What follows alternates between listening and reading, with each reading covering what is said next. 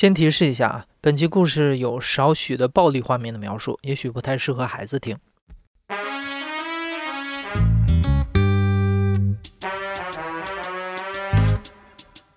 你好，欢迎收听故事 FM，我是艾哲，一个收集故事的人。在这里，我们用你的声音讲述你的故事。每周一、三、五，咱们不见不散。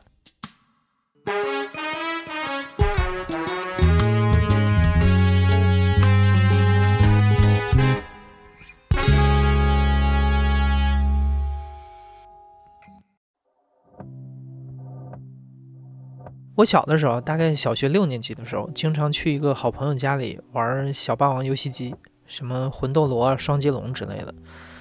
当时经常混在一起的，除了好朋友，还有他们家邻居的一个男孩，和我们年龄相仿，但是在不同的学校。这男孩胆子比较大，玩的也比较野。他呀，会经常去偷一些厂里的废铜拿去卖钱，所以他给我一种小混混的感觉，我就不太敢跟他过于接近，只是一起打游戏。后来有一天，我的好朋友告诉我，这个男孩死了。听说他那一次偷了回大的，在晚上摸进了我们矿区的商店里，结果被看门的大爷用炉钩子，就是我们用来刨煤炭的铁钩子，刨进脑袋里了。其实我和那个男孩可能都算不上是朋友，这事儿除了当时震惊了一下，很快就被我忘了。但很多年过去之后，尤其是我过了三十岁之后。我鬼使神差的忽然想起了他，而且会经常的想起他。我会想，如果他还活着，他现在也三十多岁了，可能结了婚，也许有个孩子。那即使他混得再差，还是窝在我们那个破败的矿区，那至少他能每天喝上二两白酒，逗逗孩子，有个自己的小日子。我后来经历的越多，越会让我想起他，因为我经历的那些人生体验，无论是苦还是甜。他都没有机会，哪怕去体验一下下，这真的好遗憾啊！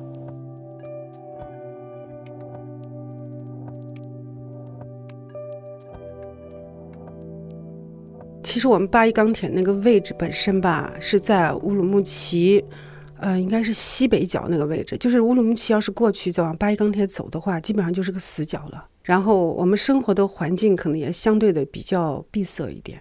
好像是一个自己的一个小社会一样的，在那儿生活。我是八六年工作的，当时是还包分配的嘛，分配把我分到我们那个焦化厂，我们在也是有一个机械加工那个部门吧。我分到那儿去，就我就发现我的旁边工位，我们不是工位嘛，我的这个旁边工位是一个钻床，就是转眼子的那种。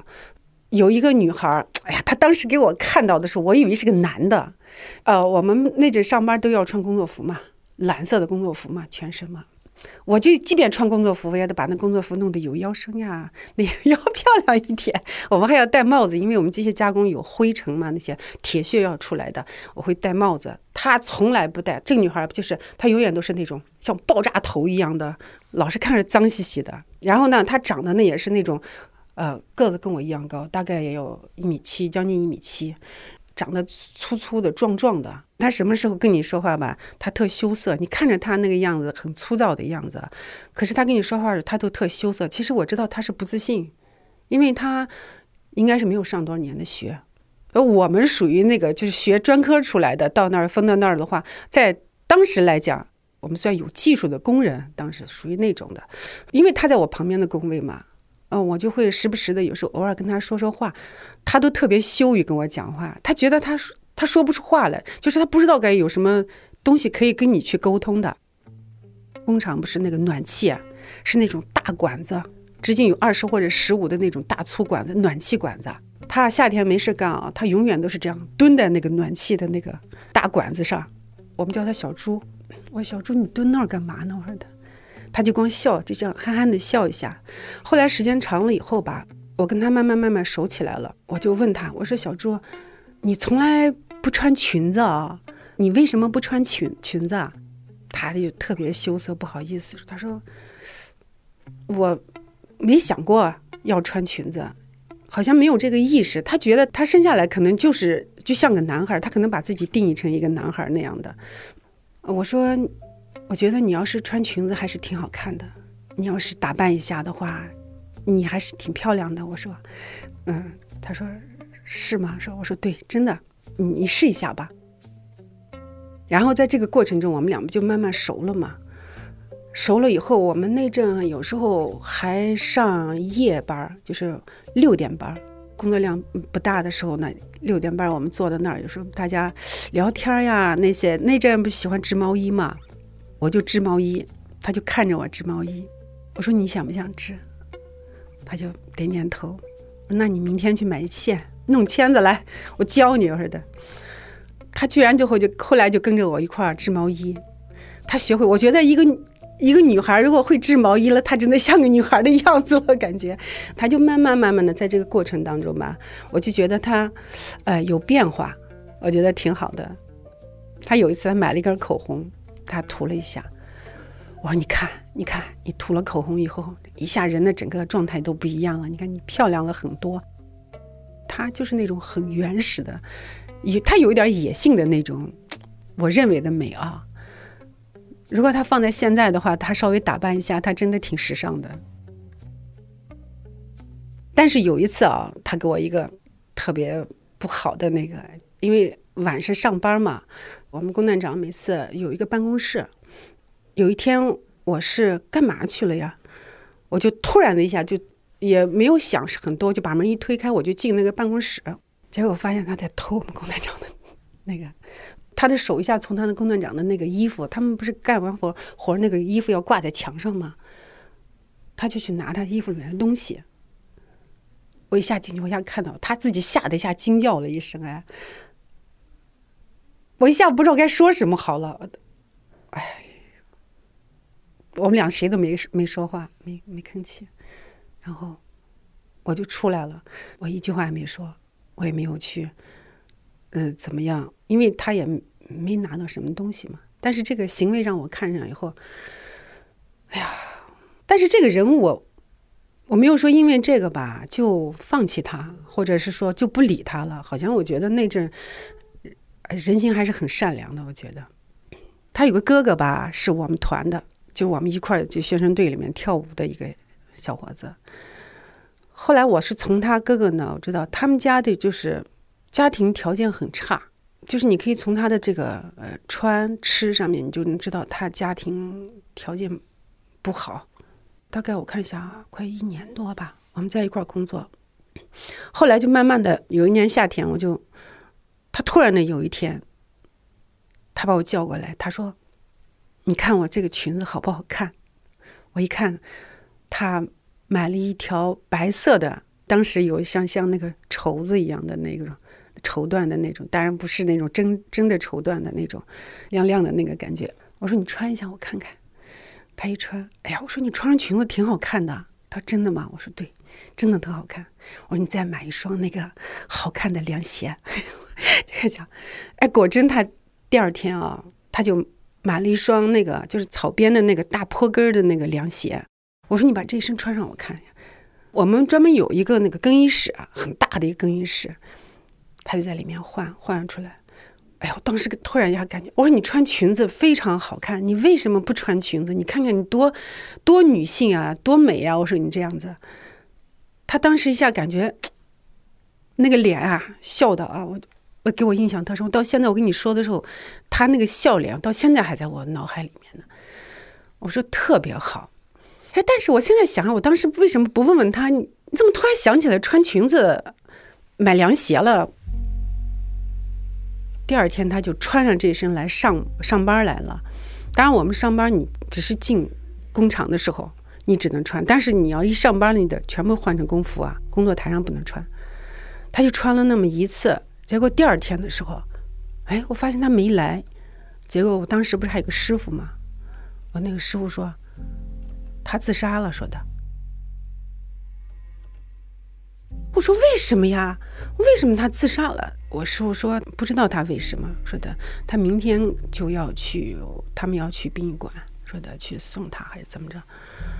哎呀，我当时才多大呀？我当时才十八岁嘛，十九岁。哎，我对这个没有概念，我我就觉得这个人昨天还好好的，穿着这么漂亮的衣服，我觉得已经开始对生活充满了。充满了向往或者充满了信心，感觉感觉应该有个好像生活分开了一个新的篇章吧。他怎么突然就死了呢？我说的。然后到第二天的时候，因为他他们那个出殡特别早，特别早那种，我也小，我我好像我心里面没有没有想过说要去，害怕，当时觉得特别害怕。后来我师傅他们，我师傅他们年龄都大嘛，他们就早早的就去了。去完回来我就问呢，我说怎么样啊？说，哎，都结束了，说的家里面也没几个人过来，好像就这么一句话吧。因为他哥哥不是原来是我们我们那个一块跳舞的嘛，我就侧面的问我那些其他的朋友，我说他妹妹自杀了是为什么呀？哦，说是因为感情啊。我说他谈恋爱了吗？是有这么一个人，一个小伙子。后来那个小伙子可能也是，可能不愿意跟他了，还是怎么样？我后来就在想，我说。他其实这个改变可能也是因为那个小伙子，当时可能是想自己让自己变得更女性一点，让对方能更愿意接受自己。他有了这些这些意识，就是女性化的意识，有了美的意识。可是，在他刚有的时候，生命就结束了。我觉得特别特别的遗憾。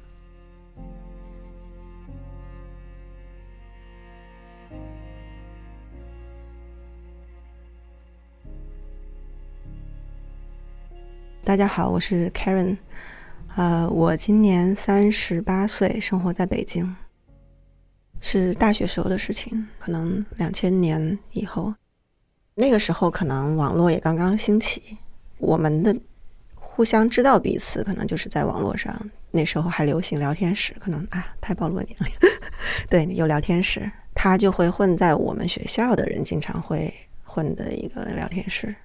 他的名字的风格还蛮放浪不羁的，就是那种有点不羁的那种感觉。他可能也就是文化程度也不高，应该是没有上大学，可能中学还是怎么样。就是反正就你就觉得这个人很传奇，但具体的可能他也有点掩饰吧，我也没具体问。就可能我知道肯定是没有上大学，然后他很活跃，他很不一样，所以就是一下就会很吸引注意。他会跟女生会打的比较火热。用现在的话来说，我觉得是比较会撩。那时候哪见过这个啊？就觉得这个人很很很有意思。然后他对女生就是特别关注，就你感觉他特别懂女生需要什么。后面我回忆起来，我就知道为什么他会那么懂。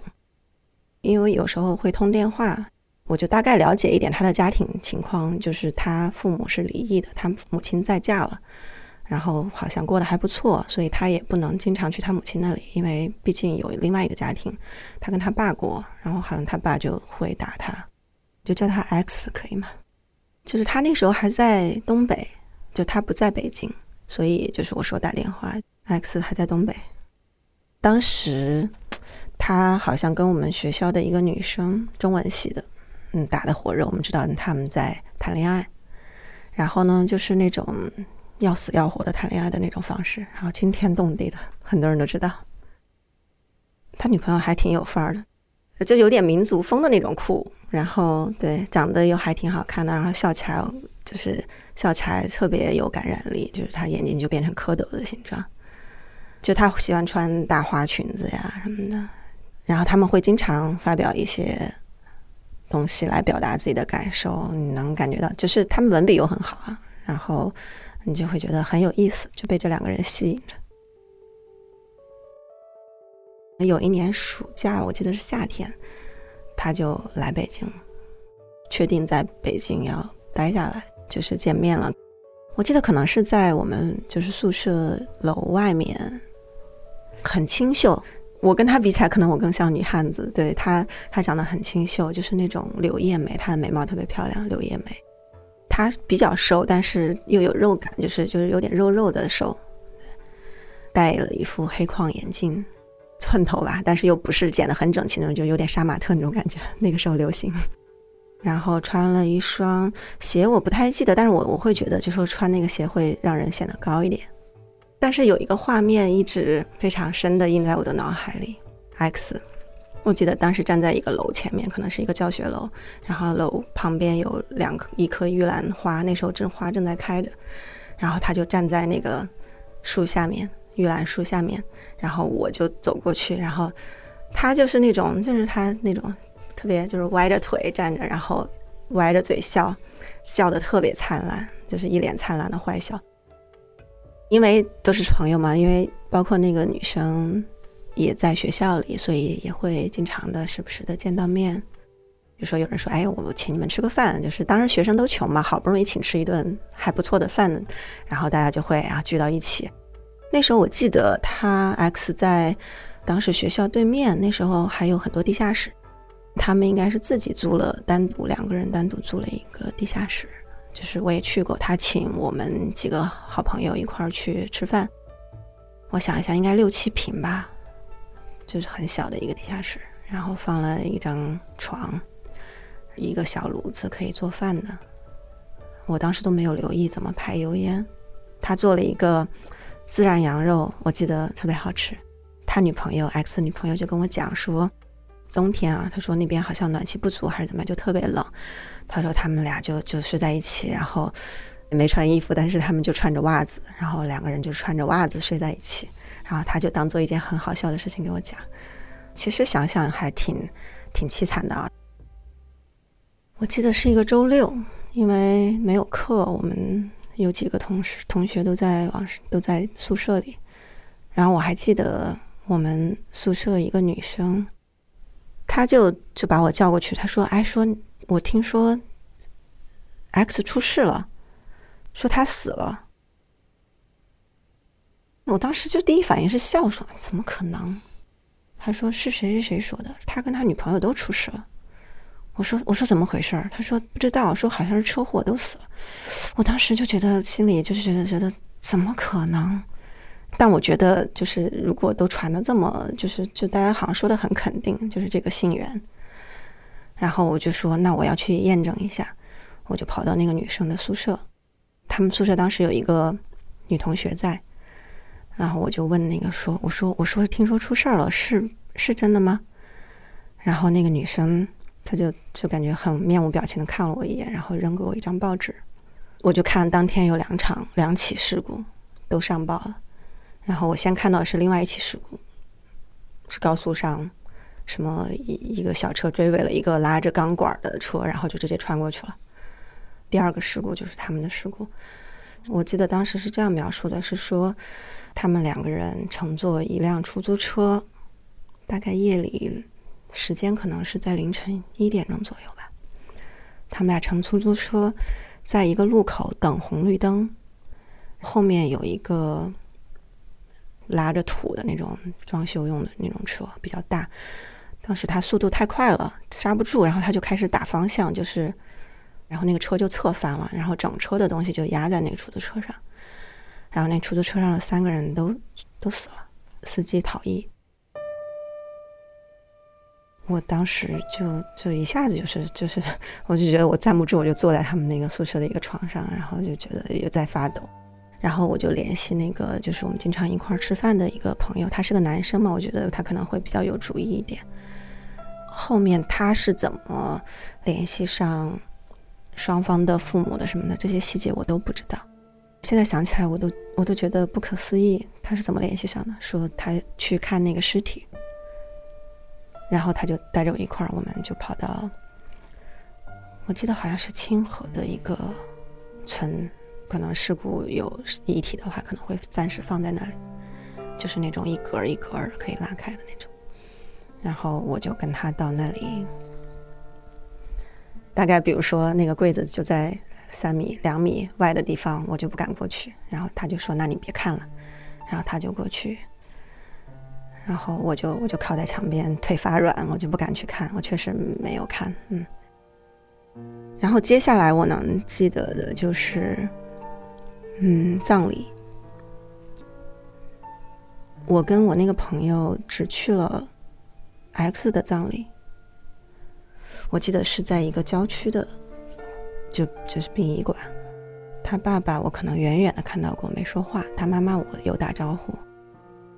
我现在有印象的可能就是遗体告别，我看见他了，印象里好像戴了一个那种棒球帽，然后躺在那儿，还看上去还比较就是比我想象的要好很多，还比较比较完整，然后整洁，然后可能也是做过处理。就这个事情可能就这么多印象，好像后面我印象里是他母亲带着他的这种骨灰盒，是他母亲来保管。然后完了之后，我们我跟我朋友就也就在一起聊天，就是聊一下我们之前的事情，缅怀一下处理他后事的那个朋友。他就说他发现了一个很很很严重的事情，问我有没有留意到。我说什么事？他说他父亲带来的那个花圈上写的有一句话，就是一般都有那个署名嘛，挽联什么的。他那个挽联上面写的是“爱女某某某”。问我看到没？我说我没留意到。他说他看到了，而且他特别确定他看到了。我说这个事儿可能是真的吗？我们就在一起回忆跟他们跟 X 相处的种种细节。我们觉得我们拼凑出一个框架，事实就是这样。对我，我觉得应该是这样。比如，包括从他的长相，他包括他没有明显的喉结，没有没有胡子生发的迹象，就是男生没有人见过和他一块儿上厕所。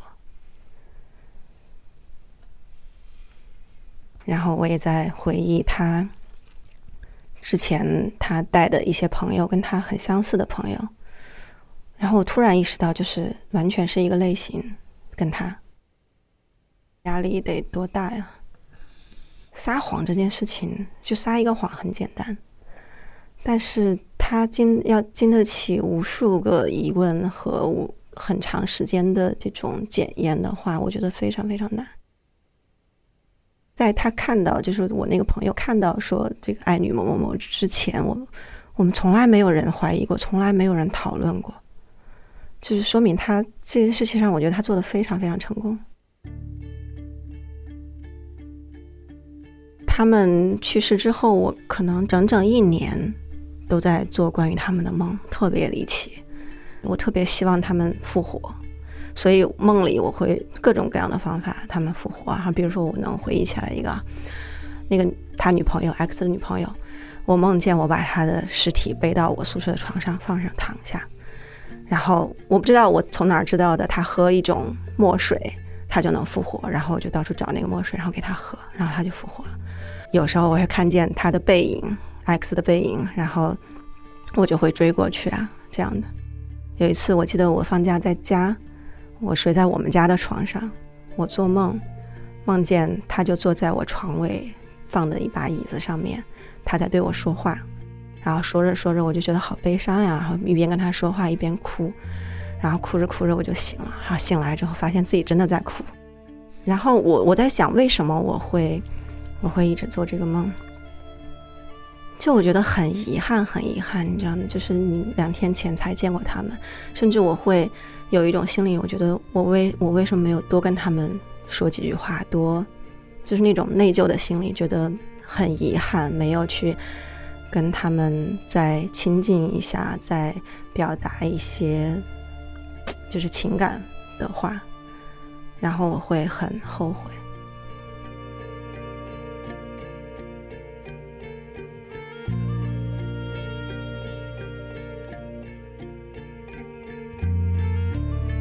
你现在正在收听的是《亲历者自述》的声音节目故事 FM，我是主播哲。